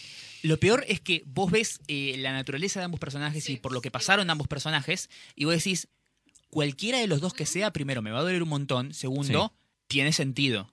O sea, eh, Hawkeye diciendo, yo me sacrifico porque ya no tengo nada, perdí a mi familia, es como, ah, ya fue todo, listo, voy a, salvo el mundo, listo. Y Black Widow diciendo como, bueno, no, yo no tengo nada, yo no tengo familia, nadie me quiere, soy la única que está súper obsesionada por ser buena y salvar al mundo y redimirme. Este es mi momento de redención por todo lo, lo malo que hice en mi pasado. Y en ambos casos tiene sentido. Yo sinceramente no sabía cuál de los dos ¿Por iba a morir en ese mandaron momento. a los dos ahí? ¿Por qué no mandaron a War Machine? Por favor. Sí, con todo el amor ¿Quién- del ¿Quién mundo. planeó esto? Creo Sí. que nadie jamás, o sea, si hacías el necropro de nadie, jamás ponía War Machine sale vivo. Exacto. Sí. Es que a parece- propósito. claro. Porque todos queríamos que se muera. Yo estuve pensando esto bastante. No, ni siquiera es que quería que se muera. No me pasa nada. Exacto. Así que si se No tiene que morir nada. alguien, que se muera este. Exacto. No, Pero, sí, yo no, no sé si sentí tan necesaria la y tan justificada tampoco la, la muerte de Black Widow. Eh, Es que podría haber sido cualquiera de los dos y tenía sentido. Sí, Creo que el, el que se fue, el personaje que se fue, es el que estaba más hinchado de las pelotas de seguir haciendo películas de Marvel. sí, obviamente Claro. yo también creo que va por ese lado, pero eh, de otra manera creo que hubiese sido Claro. un poco más digno. Y cuando los mandan, y acá es como, ay, voy a chapear que esto yo ya lo vi venir. Eh, cuando los mandan a los dos a Bormir y van ahí y dicen, listo, acá uno de los dos se muere, y listo, tenemos acá a Jeremy Renner, que no se sabe nada de qué va a pasar. Tenemos acá a Scarlett Johansson, que tiene la película de Black Widow individual, que va a ser una precuela. Esta no sigue. Si su historia solamente puede ir hacia atrás de acá a futuro, es porque no sigue. No, no sigue. Ese es el problema de estar al tanto con las noticias. Porque yo que ya sabía que se venía la, la serie de Hawkeye, que él tiene que entrenar a Claro. Mini Hawkeye, Sí. medio que ya te anticipás de que, De que sigue. de que siga. Igual cuando él salta, yo dije, no, no lo puedo creer. Y ahí a último momento Black Widow... Claro, es más, al momento que saltan los dos y caen los dos, que es como un plano que se queda va- Sí. la imagen vacía porque ellos dos cayeron, Ah. dije, se, tiraron los dos, Se la gema va a elegir a uno al azar y no vamos a saber cuál es cuál hasta que aparezca. Claro. Pero no lo, lo mostraron. Sí, estoy de acuerdo con Camito que la verdad que es una muerte muy triste, Sí, eh, sobre todo en comparación con la de Tony, que Tony muere alrededor de su familia y ella muere Sí. sola. Sí. Es muy triste, pero a la vez creo que te muestra primero las dos caras de la muerte, que puedes morir épicamente, pero también te puede tocar la mala suerte de morir solo. sí, Y creo que la muerte la pone a la misma altura que Iron Man y Capitán América. sí, Porque si te fijas, los tres Avengers que quedan inutilizados, por así decirlo, sí, son Capitán América, Iron Man y Nat. sí. Eh, creo que uno puede pensar, no qué cagada que se murió justo Black Widow, pero estuve pensándolo bastante y esa muerte la pone como heroína, como es como The Ultimate Sacrificio. Sí, Y la pone a la altura de Capitán América y Iron Man. Claro, es que Black Widow siempre fue un personaje como... eh, claro. y desde el mismo Marvel, no estoy diciendo desde la gente, ¿no? Pero un personaje como venido a menos. Exacto. ¿sí? O sea, en la, en la, creo que no sé si es en la primera o en la segunda Avengers, ni siquiera estaba como dentro del set de juguetes de todos los Avengers y no estaba Black Widow, ¿viste? Es que Sí. es un problema eso, o era, sea, era un personaje que nació como secundario, ¿viste? Era un easter egg en Iron Man 2. Ujú. exacto. Y sin embargo fue teniendo como un desarrollo y generándose un montón de capas, como las cebollas y los ogros, sobre el personaje. eh, y eventualmente llegó un punto en el que se hizo querer y fue súper importante y súper necesaria y bla. Y primero era como la, la, a pesar de que obviamente nunca estuvo al frente y al centro, era la primera heroína mujer de Marvel.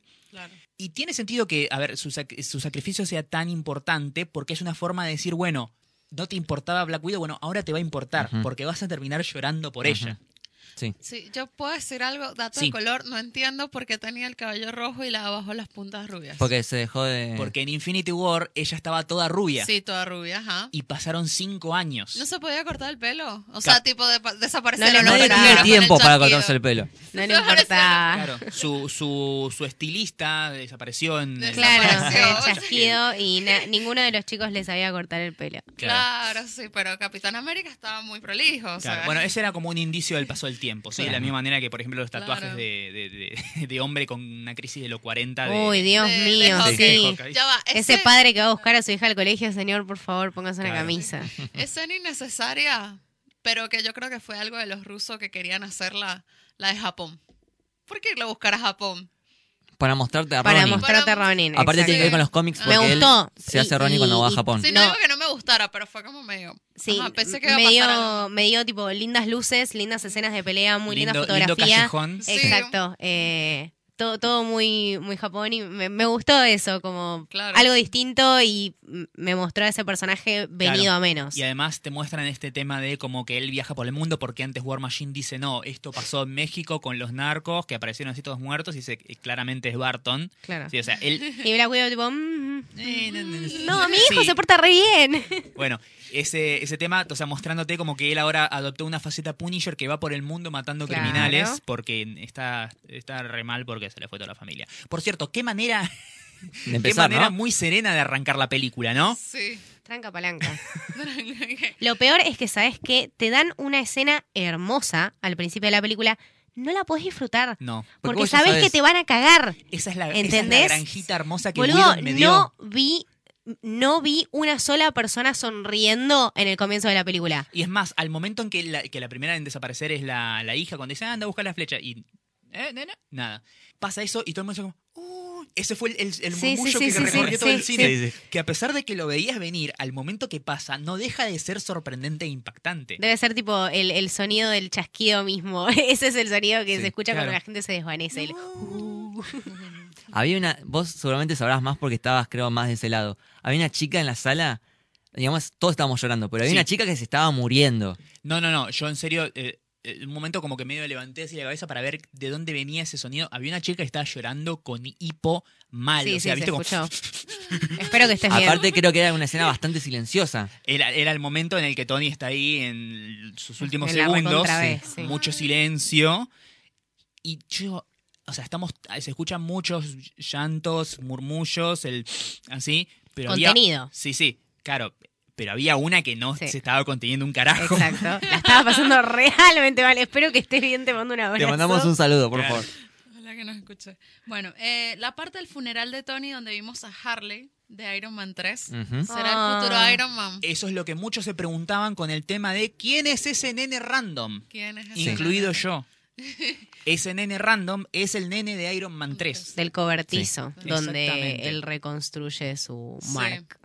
Sí, y ese mismo actor. Y es el mismo actor también. Ah, Y cómo no- pasó el tiempo. Viejos que estamos, Sí, chicos, y no lo sabemos porque también, bueno, dicen que capaz la hija, Morgan, Sí. sea la futura. También puede ser que no haya un Iron Man. Es que es eso. Para mí, Sí. yo, Tiene que haber nosotros- siempre el A ver, mismo. tenemos que lidiar con esta idea. Es como los que te- seguimos diciendo que Loki está vivo. Ya, ya está bien, ya te vimos, Claro. muy bonito. Hay que hacer como los Avengers Claro. cinco años después y soltar. Claro, Claro. Aceptarlo hasta que aparezca hasta la... que aparezca de vuelta. la mínima la posibilidad. mínima chance de traerlo de Y vuelta. de ahí en adelante te obsesionas en, en que sí o sí, Sí. tiene que pasar. Claro. Es Eh, un círculo vicioso. Había mucha gente que estaba diciendo, bueno, se murió Tony Stark, quien es ahora la mente más brillante y súper genial y capa tecnológica de todo el MCU, Yuri. Shuri. Yuri. Cómics de Marvel actuales. Riri Williams. Riri Williams, Ironheart, la entre comillas pupila de Tony Stark, que dice, bueno, toma, te voy a regalar un traje de Iron Man. O, o se lo hace ella, no me acuerdo. No leí Ironheart. Pero bueno, la cosa es que hay muchos que están diciendo, bueno, eh, Black Panther va a ser Black Panther, este va a ser este, este va a ser este, Sam es el nuevo Capitán América y Shuri es la nueva Iron Man. Es mi sueño. Y yo digo, ojalá. Ojalá. Me encantaría. Porque aparte traería una tecnología increíble y nunca vista. eh, sería muy, muy interesante. De hecho, yo tenía la ilusión cuando viste que al final de Infinity War nunca vemos a eh, que Yuri se desvanece. Sin Sí. embargo, después sabemos Entendemos que sí pasó. sí. Y ese momento me rompió el corazón porque te das Sí. cuenta, como lo, lo contaron recién dos meses después de que terminó la película. Eh, yo decía, bueno, ahora vamos a verla a Yuri como la nueva Black Panther. Y si hay algo que yo amo es la etapa de eh, Yuri como Black Panther. Que es creo que el tiempo en el que Black Panther en los cómics estaba asociado con los Cuatro Fantásticos, pero no me acuerdo sinceramente. Y, y es algo que yo decía, bueno, verla a Yuri con el traje de Black Panther me vuelvo loco. Sin embargo, no pasó. Pero ahora puede ser que Yuri tome el manto de otro héroe porque está, está vacante el espacio. Claro, exacto. Eh, ¿Qué opinan de la escena cuando todas las mujeres se ponen ahí como que pase? Existe, No. hay- mucha gente que está diciendo como, perdón, ahora te, te voy a Sí. decir. Eh, Gente que está diciendo como de cosa negativa el concepto de que la película tiene mucho fanservice. Sin embargo, para este tipo de película, para este, eh, esta audiencia, ¿sí? qué mejor que hacerle un servicio a los fans. Mm, Entiendo que es un poco hipócrita teniendo en cuenta que Marvel se esperó hasta la película 21 para ponerte una heroína al frente y al centro. Siempre estuvieron ahí de adornito, no aparecían casi ni en los juguetes. Y ahora es como que, bueno, pero te dimos esta escena. claro, no, no me basta. No, eso es el tema. No basta, pero siento que es otro paso más en la dirección correcta, ¿sí? O sea, Mm. Me diste Ant-Man and the Wasp, me diste Capitana Marvel, me diste a Yuri como super badass, me diste esto, lo otro.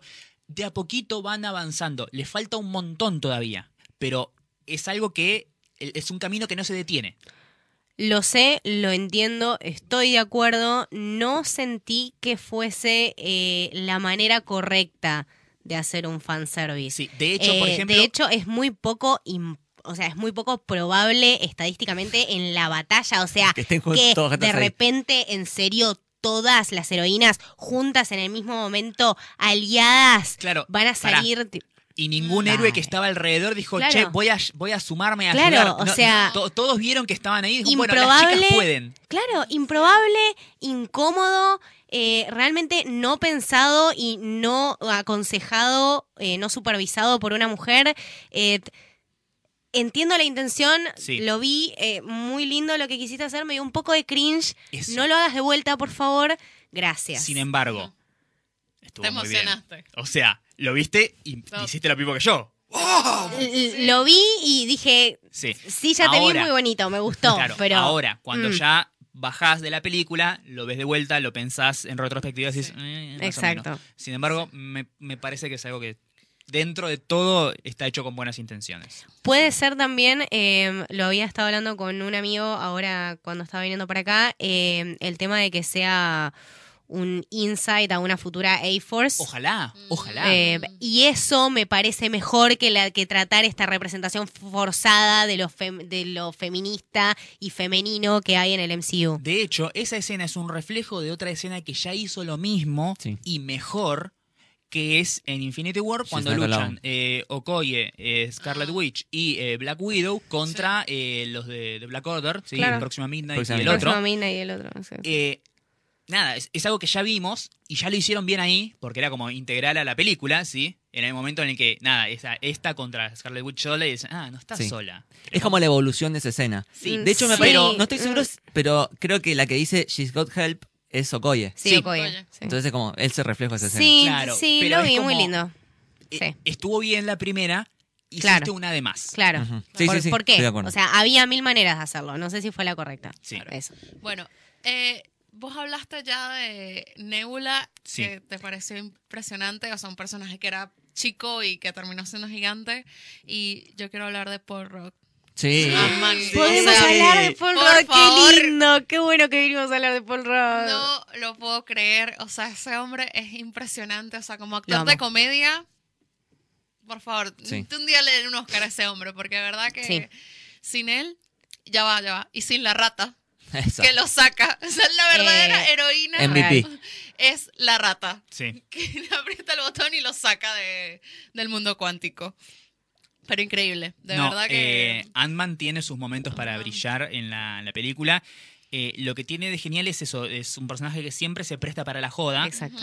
Eh, Sin embargo, en la no, en la- no tanto en la primera Ant-Man, pero sí en la segunda Ant-Man. Mm, y en Civil War vemos que, a pesar de que es un tipo que siempre es un personaje que siempre se presta para la joda, es capaz Es la de posta. hacer cosas súper cool y geniales. Bueno, ¿sí? de hecho, trae a colación el tema del viaje del tiempo. Sí, O claro. sea, Exacto. Es clave. Es Sí, clave. y el momento en el que también se están ahogando eh, Coso, eh, Hulk con eh, Rocket, Rocket y, y War Machine. Machine.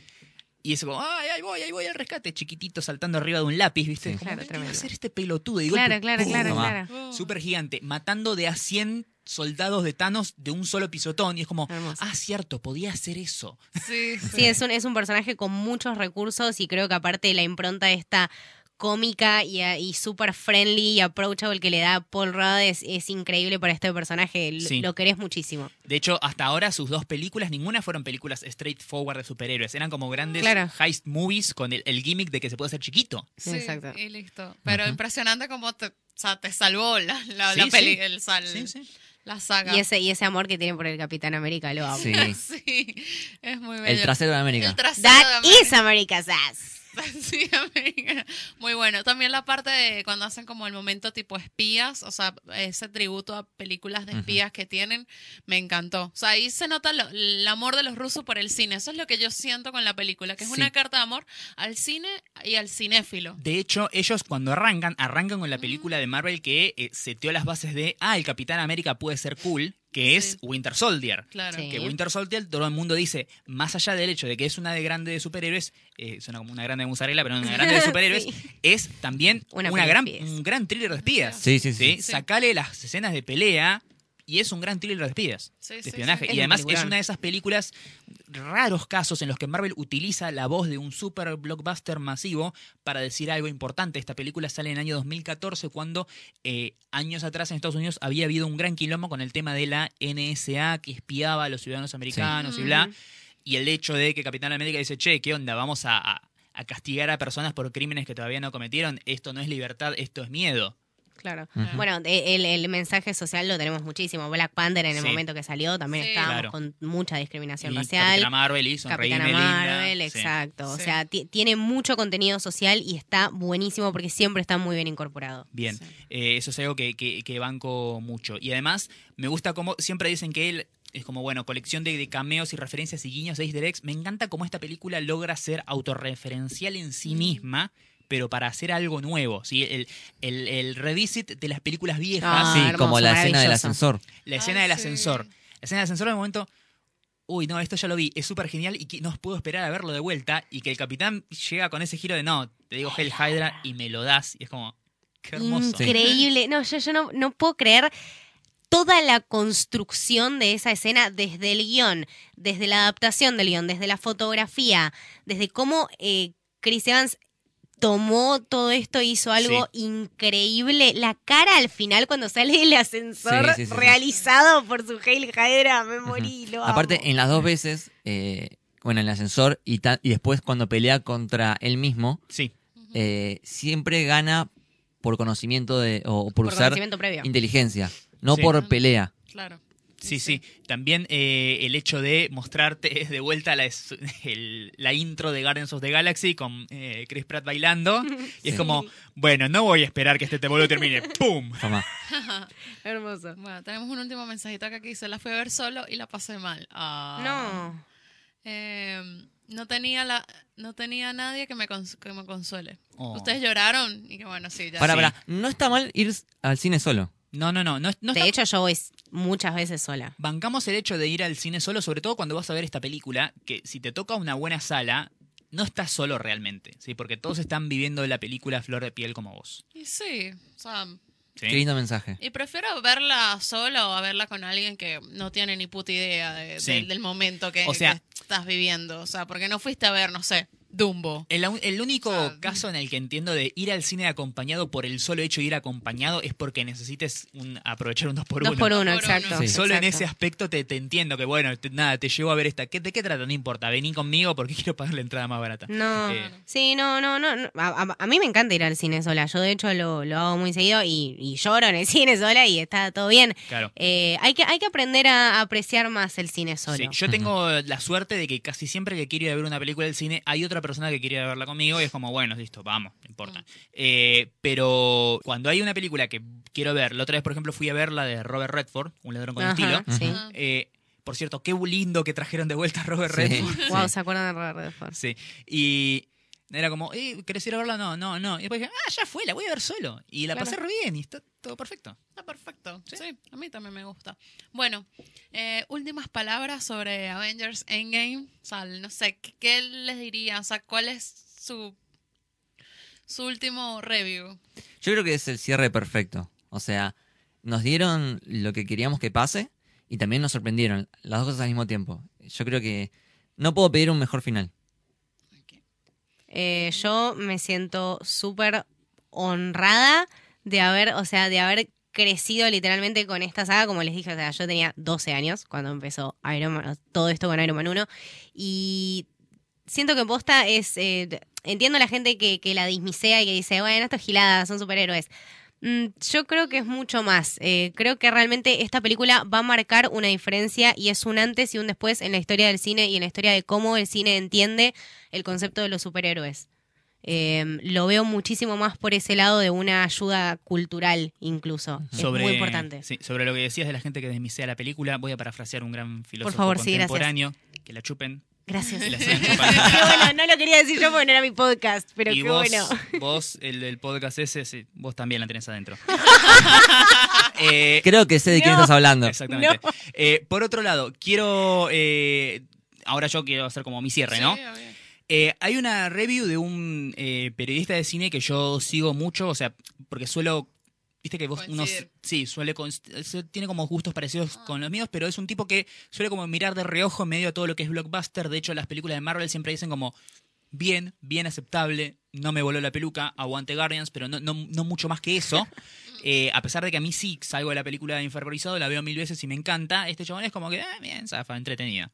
Eh, el chabón es eh, David Ehrlich, es el senior eh, crítico de cine de un sitio que se llama IndieWire, y sacó una review súper interesante de Avengers Endgame, donde este tipo que no es particularmente fan de Marvel, tampoco es que no le gustan, ¿sí? sino como que nada, las ve y están bien y punto.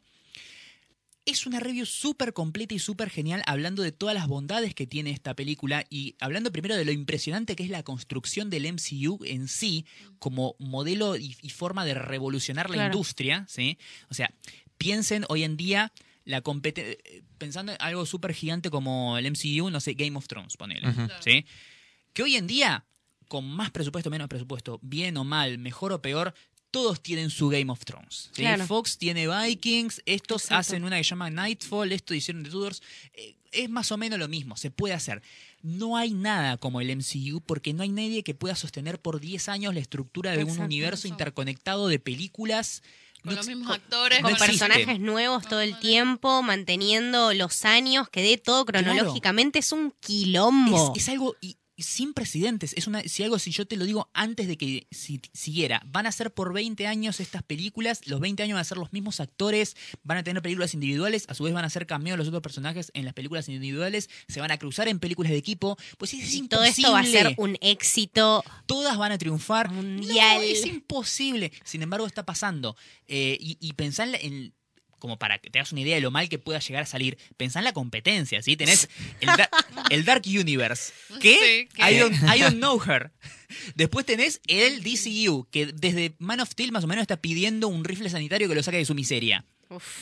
¿Qué más tenés? ¿Las de Harry Potter? No, las de Harry Potter no, no son un No universo interconectado No, porque es, es una cosa. saga, es una saga Exacto. episódica. Que. Star Wars también es una saga episódica. Exacto. Como el MCU, no hay nada. Y el chabón primero, hablando de, de la película en sí, de todas las, bondades que tiene, después del MCU como, como producto masivo y cultural y lo, lo impresionante que es que esto haya funcionado tan bien siempre y nunca haya fallado. Y por otro lado, eh, el tipo hablando de muchas cosas que en su momento yo vi en películas de Marvel que me parecían o superficiales o poco explotadas o dejadas ahí como ble, acá las estoy viendo que, o sea, a pesar de que no, cada película es su propio capítulo, a pesar de que deja cabos sueltos y puntas para próximas películas, como muchas cosas que en las películas anteriores yo hice así como un dismiss, las dejé pasar porque dije, o las tomé como fallas, tienen un payoff acá. Sí, como Sí, Thor exacto. 2. Thor 2, sí. Eh, Thor 2. Uy, Natalie Portman. No está Natalie Portman. ¿Se acuerdan de Natalie Portman? Sí, o sea, pensá el hecho de graciosa. el el cetro, la gema, y de golpe de la nada, uh, Hydra tiene el cetro. ¿Por qué? No importa, lo tiene. Acá está el payoff de eso. Hay un Sí. payoff de todo. Y es increíble.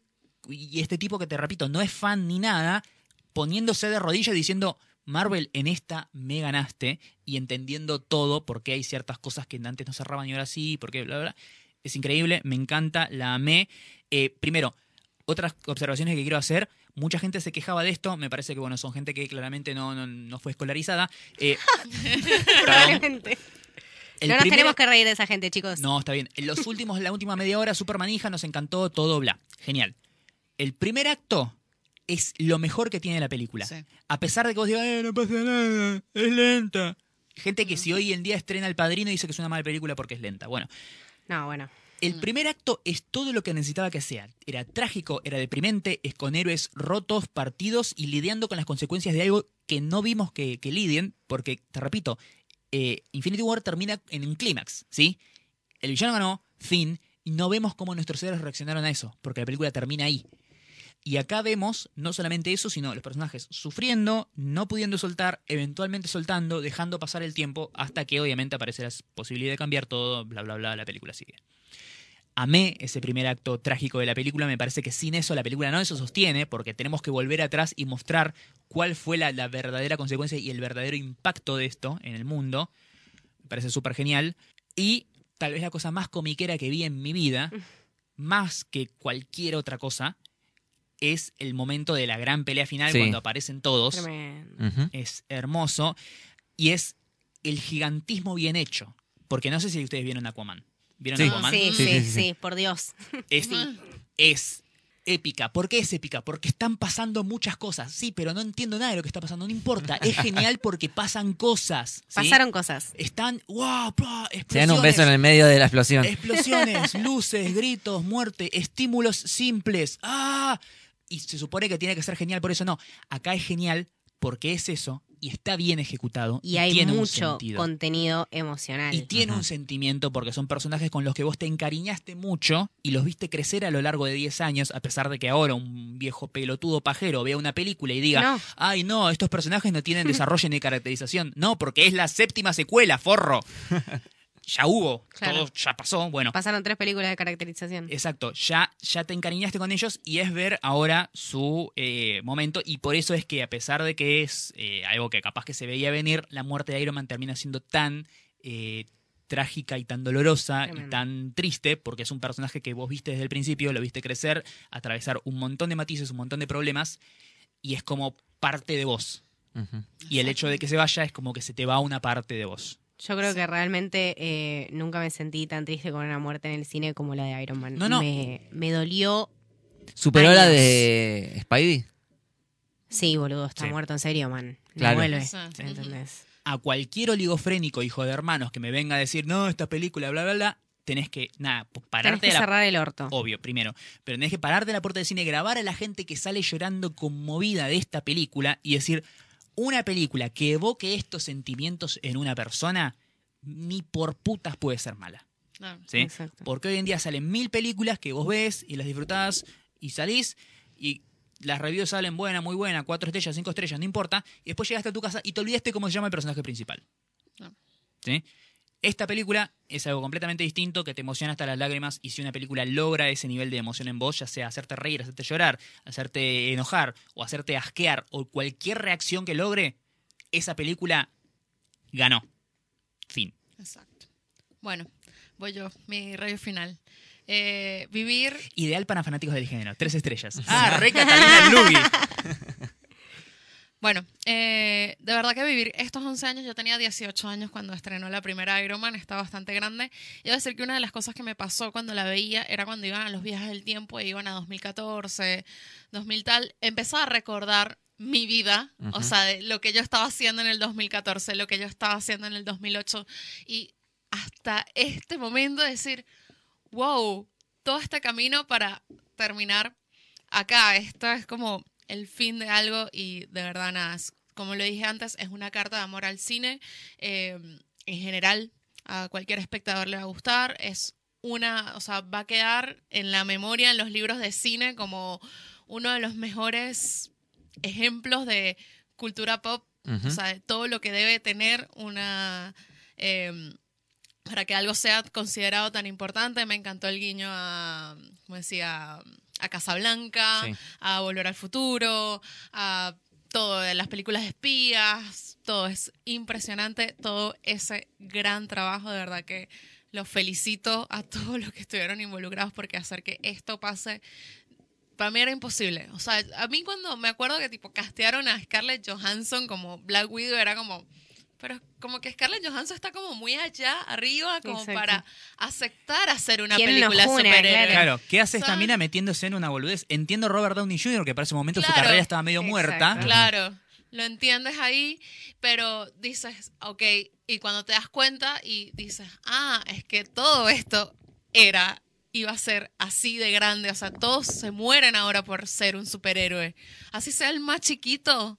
O sea, Jake Gyllenhaal. sí, Sí, sí, sí, sí, sí. todos quieren ser superhéroes. Es como, sí, no solamente por el nivel de que una franquicia te, te hace la carrera de por vida, porque estos son gente que va a cobrar regalías hasta por el... los- No trabajan nunca más, Nunca ni más. ellos, ni sus hijos, ni los hijos de sus hijos, nadie. No van a trabajar nunca, ¿no? Pero ya son, ya van a ser recordados como parte Sí. de la cultura pop. Aparte, ellos ya se sienten así. Sí. Si vos te fijas a Chris Evans en la vida real, en la vida cotidiana, No, no. el chabón es el Capitán América. Las opiniones que tiene, Sí. la forma de expresarse, es él. Basta, Y no, Y, la- y también con Brie Larson pasa lo mismo. Ujú, Sí, es capitana, es increíble. Así que, bueno, nada, de verdad que vayan a verla. O sea, es increíble, vale muchísimo la pena y, bueno, lamentablemente no vamos a volver a vivir algo así. Este, eh, hasta, de- hasta que construyan de vuelta Ujú. Sí, sí. otros 10 años, algo así. Ya estaremos en otra edad. Pero bueno, nada, este es un año bastante difícil para nosotros los consumidores de cultu- cultura Sí. pop. Se nos va Game of Thrones en unas semanas. Y a fin de año se nos va la trilogía de Star Wars también. Así Uf, que, no sé. tremendo. El, Claro. el 2020, 2019, el año de soltar. el año Sí. de tipo suelten y tipo, no sé. Bueno, Somos nos, re quedan, grandes. Nos, queda Harry- nos quedan los crímenes de Grindelwald, ponele. Claro. Ah, dijo nadie nunca. Así ya te digo, muy bonito. Así que bueno, nada, increíble. No sé qué van a hacer en la, en la San Diego Comic Con este año. Va a ser No, muy triste. No, no, no van a hacer nada. Bueno, creo que, que les queda Spider-Man, que seguramente Sí, van a hacer como un cierre con eso. Sí. Pero después todas las grandes revelaciones. Primero porque nadie sabe. Spider-Man clausura la, la fase. Claro. ¿sí? Sí. Y de ahora en adelante nadie sabe nada de lo que va a venir. Porque de ahora en más ellos pueden hacer todo. Marvel siempre lo que hace es planificar las cosas a cuatro o cinco años en el futuro. Claro. ¿sí? El plan de acción de esta nueva fase ya lo tienen. Sin embargo, nadie No, sabe. no. O Es sea, top secret. Pensá que antes eh, Capitán América Civil Wars iba a ser Capitán América Serpent Society, Sí. ¿viste? cualquiera. Y en el medio la cambiaron porque dijeron, no, vamos con esto. ¿Sí? Deben tener tipo cuatro o cinco carpetas de planes. Claro, Sí, no. ahora, ahora nosotros sabemos por la planificación que se viene Doctor Strange 2, Claro, eh, sí. Black, Black Panther, Panther. 2, The Eternals, The Eternals, esto. Black Widow. Pero capaz que cuando la anuncian dicen, ¿sabes qué? The Eternals va en el 2032, ¿sí? Vamos a meter esta. Hasta se habla, se habla una de Shang-Chi. Sí, también, Ah, que la claro. están tanteando, pero capaz que nada, la, la tantean ahora para filmarla en el 2024, no sé. El tema es ese, de ahora en adelante pueden darse el lujo de cambiar y hacer lo que quieran. Lo que tienen es fecha de salida de película de Marvel. Sí. O sea, ellos tienen la- las fechas, pero no sabes qué película van a hacer para ese momento. Y de hecho, ahora creo que ninguna está en producción. Así que Wow. vamos, vamos a tener que estar En atentos. Sí, sí, sí, Sí. Y bueno, nada. Y aparte tenemos las series, que van a Ah, ser cuatro series. al menos. Sí, series que van a tener a los mismos Cuatro o actores. cinco, sí. Sí, eh, para, es la de la de Wanda y Visión, Wanda. que por cierto tiene el peor título del mundo. Sí. Eh, Falcon y Winter Soldier. Winter Soldier. Sí. Loki. La de Loki, Loki. Hawkeye Hawkeye. Hawkeye iba a tener serie también. Sí, sí, Uh, sí, qué buena sí, Sí, onda. sí. confirmado. y eh, la de What If, que en realidad va a ser animada. Ah, Pero va a sí. tener las voces de los, De los personajes. Bien, banco, banco. Eh, bueno, interesante. Bueno, bien. Tenemos para rato, me Sí. encanta. Sí, tenemos un montón. Bueno, nada, terminamos. ¿Qué recomendación ir a ver Endgame? O Sí, sea, no, no esa es la nada más. recomendación. Pero muchachos, este es el momento si en los últimos días vieron, leyeron, eh, escucharon o lo que sea, algo que quieran comentar o recomendar, es el momento. Eh, Los agarré así. Yo quiero recomendar eh, El Camino del Héroe. Camino del Héroe, un No. gran Sí. Eh, no, yo simplemente que vean Endgame, que la vean si pueden sin spoilearse nada. Sí, tengan y cuidado.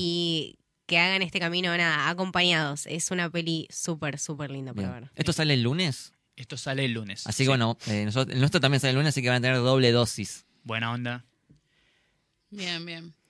¿Cuál, eh, Jessica, ¿vos querés recomendar algo? No, no, no hice nada, nada más. Ah, sí, que la pro- el próximo sábado voy a estar en Georgie's. Sí. Es una, un restaurante que es como una taquería. Voy a estar haciendo tragos inspirados en Star Wars porque es el 4 de mayo. Increíble. Star Wars Day. Va a ser tres tragos eh, con alcohol, dos sin alcohol. También van a tener café, cerveza. O sea, son, eh, son unas mezclas divinas. Todo va a estar luqueado. Las tortillas de los tacos van a, A, ser negras. a Camito se le iluminó la cara. Por ejemplo, sí, así que nada, mañana nosotros gra- la semana que viene nosotros vamos a grabar y después grabamos y nos vamos para allá, pues. Entonces, a ver comida, Increíble. traguitos y va a estar muy lindo. O sea, estos días tengo que estar mm, poniendo el flyer ya en las redes sociales para que, bueno, nada, que vayan y, y disfruten un, Ya me un rato, ahí. Increíble, me encanta. un rato divertido. Bien, y si quieren, si hay alguien que quiere escaparle a la manija de Avengers, quiero aprovechar para recomendar un estreno. Es un estreno de la semana pasada, pero que se me traspapeló y no lo, no lo comenté en el Llorona. podcast. No. ¿Querés hacerle pasar un mal rato a alguien? A Llévalo a ver la llorona. Eh, pero no, lo que aquí sí quiero recomendar es un estreno muy genial, también de la misma distribuidora, por cierto. Es un documental, el documental de Peter Jackson. Ah, Ah, sí. Peter Jackson. Sí, sí. Director de la trilogía del Señor de los Anillos, eh, director por desgracia de la trilogía del Hobbit, eh, gran director por cierto, es un documental sobre la Primera Guerra Mundial, se llama They Shall Not Grow Old o Jamás Llegarán a Viejos. Eh, este, esta película se estrenó en el marco del Bafisi. eh, como cosa rara, llegó a la cartelera comercial, está en un par de salas si la buscan, la, la Mm, pueden sí, sí. encontrar. Eh, lo que tiene de esta película particularmente es que el- la mayoría del metraje que hay de la primera de la Primera Guerra Mundial, la Primera Guerra Mundial es una guerra que es muy deshumanizada. O sea, el material no está a color, las cámaras en ese momento no grababan sonido o el sonido no estaba en buenas condiciones como para ser reproducido y en ese momento también las cámaras se manejaban con era, tiene una palanquita que iba girando y a veces si dejabas de girar eh, era como que metía menos fotogramas por segundo y el era como medio choto.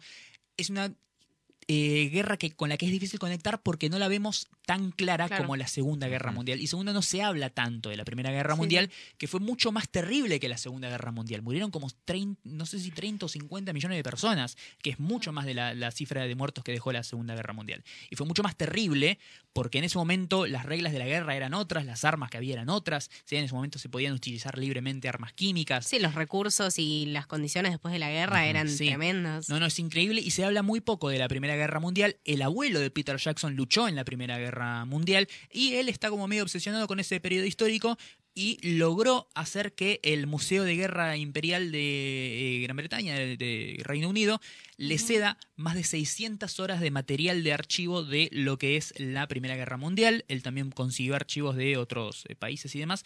Lo que hizo fue restaurarlo todo a un nivel increíble. Eh, no solamente agregó los fotogramas faltantes a través de nada, tecnología por computadora para que la imagen sea más fluida y tenga un movimiento más natural, sino también le agregó un color que se ve hermoso, la guerra a color se ve maravillosa, eh, y por otro lado le agregó sonido. No solamente eh, generó con, con artistas de, de sonido que generaron los efectos de las explosiones, de los Increíble. pasos de los soldados, del sonido de las botellitas y los vasos, sino además contrató lectores de labios que lean los labios de los eh, soldados ahí en las escenas de, de entrenamiento, de gente ahí pasándola bien, para agregarle voces. Alto laburo. Genial. Después tenía mucho, mucho tiempo de entrevistas con veteranos de la guerra de distintos países, que también eh, su narración y sus voces están ahí para hablar no solamente de todo lo que es el proceso de entrenamiento, la vida en las trincheras, cómo cagaban en, en las trincheras, Mm. que es algo muy, muy fascinante. Es increíble, es una película que recomiendo mucho, es larguita, dura dos horas y media, pero definitivamente es algo que vale la pena ver. No solamente es un testimonio, un, un testimonio histórico increíble y necesario, sino que además es una película de una proeza técnica maravillosa. Se puede encontrar en internet, se puede ver en los cines, por lo menos acá en Argentina, no sé, en su cartelera local, búsquenla.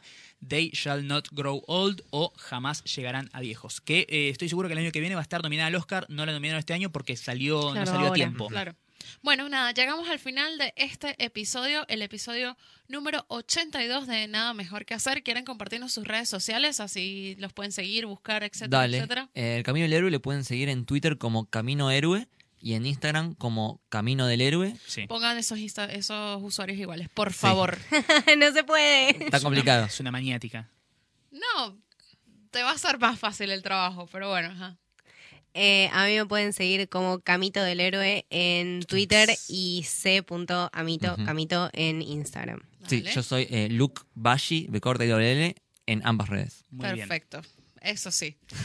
Yo soy arroba la Dolce ya estando en Twitter como en Instagram. Este maravilloso podcast es NMQH Podcast en ambas redes. Sí. Y Mariano finalmente se cambió. Cambió el arroba. Yo no lo puedo creer. Son, Es un día histórico. son 82 episodios pidiendo exactamente lo mismo. Por amor lo hizo. Lo peor es que ahora me va a costar un montón acostumbrarme a decirlo así, pero pueden encontrarme tanto en Twitter como en Instagram como Marian Patruco con doble C. Perfecto, genial. Así que bueno, ya saben que nos pueden escuchar en Spotify, iTunes, eh, eh, Apple Podcasts, Google Podcast, Google Podcasts, Audioboom, eh, Radio Cat, Podtail, Stitcher, Deezer y un montón de otros podcatchers que no sé cuáles son. Y no se olviden de darnos follow por donde sea que nos escuchen, que es súper importante para nosotros. Bien. Así que bueno, y si nos quieren mandar un mail, también nos pueden mandar ahora a, a hola arroba nmqhpodcast.com. Ah, mira qué bueno. Sí, tiene una, sobre todo si nos quieren mandar dinero.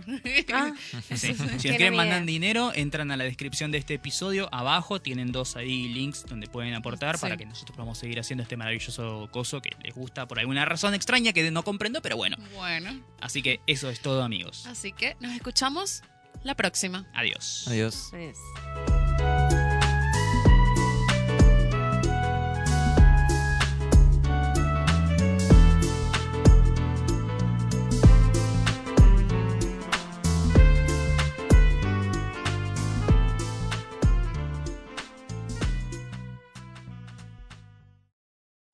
Hola, ¿qué tal? ¿Cómo están? Eh, hoy cuando venía para acá vi un gatito blanco muy lindo y le quise sacar una foto, pero se escondió, tipo se metió en, No. por la ventana del departamento. Me quedé tipo súper triste.